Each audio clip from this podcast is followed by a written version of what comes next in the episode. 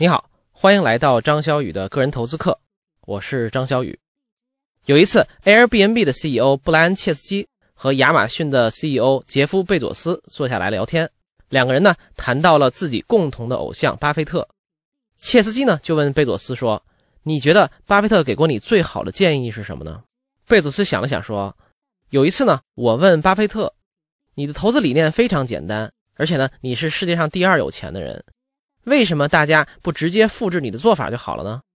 巴菲特回答说：“因为没有人愿意慢慢的变富。”我觉得这是巴菲特说过的很多关于投资的至理名言里，对我们普通投资者最有意义的一句。所以这一讲呢，我们就来说说这种不愿意慢慢变富的心态是怎么影响我们投资成功的。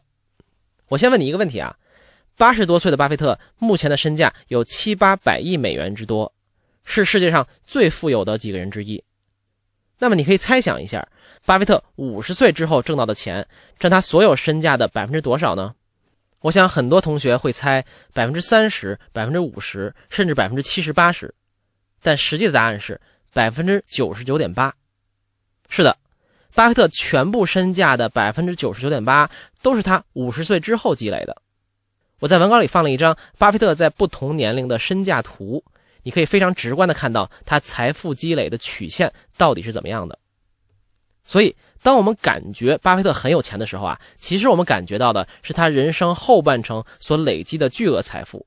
当然了，年轻时候的巴菲特比起一般人也相当富有了，但还远远称不上世界上顶级的富豪。我们再看同样非常富有的马云，他是什么时候开始变得有钱的呢？截止到二零一九年，五十五岁的马云，百分之九十的资产。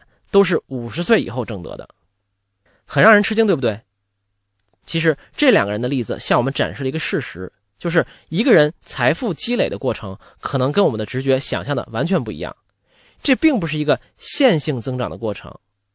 无论是多大的富豪，不管是马云还是巴菲特，他们的巨额财富大部分都是在人生中很后面的时候才积累到的，而这对我们普通投资者来说也是一样。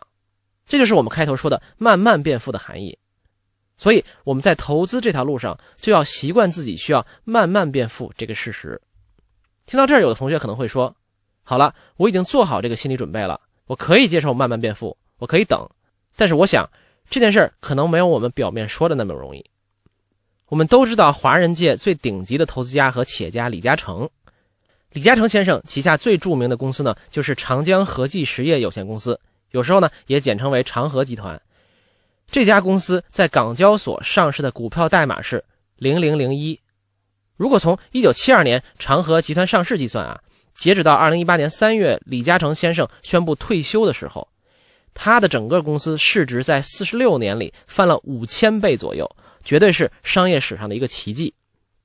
假设你现在穿越回一九七二年，告诉自己的父母或者上一辈呢，如果有钱，一定要买这家公司的股票。然后呢，一直持有，坚决不要卖。如果你这么做的话，现在能有多少钱呢？这里我们当然就要考虑一件事情了，就是你当初有多少钱来投资李嘉诚？别忘了啊，我们祖国呢是一九七八年正式改革开放的，一九七二年，大多数家庭一年的收入呢可能都只有几十块钱。假设你当时非常有胆量，拿出了一百块买了长河的股票，那么到了二零一八年，你的钱在翻了五千倍之后，变成了多少呢？五十万人民币，对于很多人来说呢，五十万人民币当然是一笔不小的数目，但它可能并不是能足够让你的生活水平发生天翻地覆变化的一笔钱。换句话说，如果你想靠投资为生，没有足够的本金是不可能实现的。哪怕你眼光极好，投到了李嘉诚也没有用。所以，不断在生活中积累投资的本金，也是慢慢变富的很重要的一个方面。听到这儿，你可能就会想：是啊。本金这么重要，通过工资来累积太慢了，所以通过投资来积累不也一样吗？我可以去投一些好项目、好产品，一下回报很多倍，那这样本金不就多了吗？那时候我再做长期投资也不迟。如果你这么想呢，其实就走入了另外一个误区。在生活中啊，我们确实总能看到有很多短时间内翻了好几倍的投资案例，但这背后有一个很大的陷阱是，投资界没有免费的午餐。当你去博取高回报的时候呢，对应的一定是更大概率的亏损，而亏损这个东西，在让我们变富这件事情上会带来巨大的负面影响。你不要觉得我们这里说的是一个简单的赔钱的问题啊，亏损带来负面影响的本质是它会带来一个很可怕的现象，叫做负复利。相信很多同学应该听过复利的概念，而所谓的负复利呢，也就是正负的这个负，它对你投资回报起到的作用和复利正好相反。我们可以用一道简单的数学题来说明这个道理。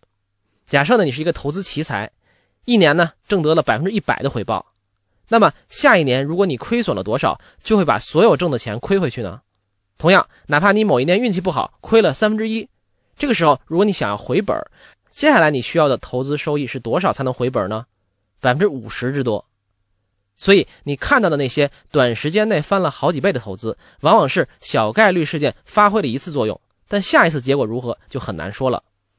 换句话说，博取短时间内不合理的高回报，本质其实都是在和概率作对。我们都知道，和概率作对一次两次还可能侥幸赢，但时间一长，输是一个必然的结局。所以，当你真的发生亏损的时候，你就会发现自己只有承担更多风险，去博取更高的回报，才能把之前的亏损弥补回来。而在这个过程中呢，你就承担了新的风险，可能就遇到了新的亏损，然后如此恶性的循环下去，别说慢慢致富了，最后把所有钱都赔进去也是有可能的。而且呢，不要以为负复利只对这种大幅的亏损有作用，哪怕是相对小幅度的赔本。都会对你长期的投资回报率有很大的影响。比如说，我们还可以算一道简单的数学题：假设啊，你连续十年的投资收益是这样的，第一年赚百分之二十，第二年亏百分之十五，第三年赚百分之二十，第四年亏百分之十五，第五年又赚百分之二十，第六年再亏百分之十五，以此类推下去。那么这十年下来，你总共的投资回报有多少呢？稍微计算一下就可以得出答案，就是百分之十点四。十年总的回报百分之十点四，每年呢连百分之一都不到，算上通货膨胀的影响，实际上你不但没有赚到钱，还白白损失了十年的宝贵时间。而且，哪怕你追逐高回报真的成功以后，还会有一个非常可怕的效应，比如，如果你真的一两年赚了几倍甚至几十倍的钱，你就会再也不甘于回到那种慢慢赚钱的状态了。那我们都知道，心理学有一个经典概念叫做锚定效应。他说的是啊，我们对某个东西进行衡量和感知的时候呢，很容易被一些随机的数值影响你对它的判断。比如常见商品的打折信息，价签上呢一般都会写着原价，然后划掉，再写上打折后的价格。这样投资者呢就更能感觉到自己占了便宜，因为旧的价格起到了一种价值之锚的作用。这种效应在投资上也是一样的。比如，如果你运气好，挣了百分之五十、百分之一百甚至百分之几百的钱。你再回去看那些回报百分之五、百分之八、百分之十的投资，你会觉得非常无聊。所以呢，你只有一个选择，就是再去压住那些高风险的、貌似能带来巨大回报的东西。但是别忘了，无情的数学告诉我们，无论你有多少钱，你能亏掉的最大幅度都是百分之百。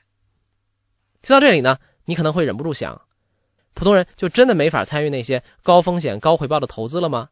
万一以后真的有这种机会，我们应该如何面对呢？在这里呢，我有两点小建议。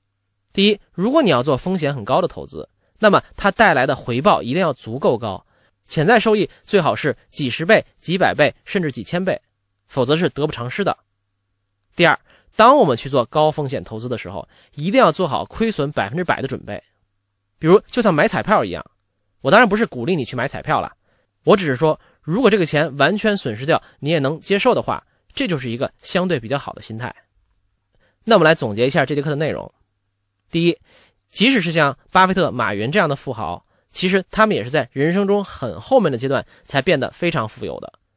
所以，我们应该接受一个事实：通过投资致富，其实是一个相对漫长的过程。第二，接受慢慢变富，并不仅是一个心态上的改变，更重要的是认知到负复利对我们的长期投资回报率会有很大的影响。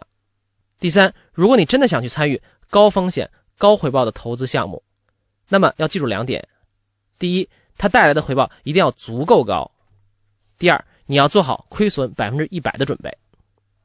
那课程的最后呢，还是给你留一道思考题：你觉得一个人的资产达到什么样的水平就是相对富有了呢？你觉得达到这个目标比较合理的时间是多长呢？欢迎你在文稿后面留言。OK，这节课的主要内容就到这里。下一讲呢，我们来说一说如何对待他人的投资建议的问题。我们下节课再见。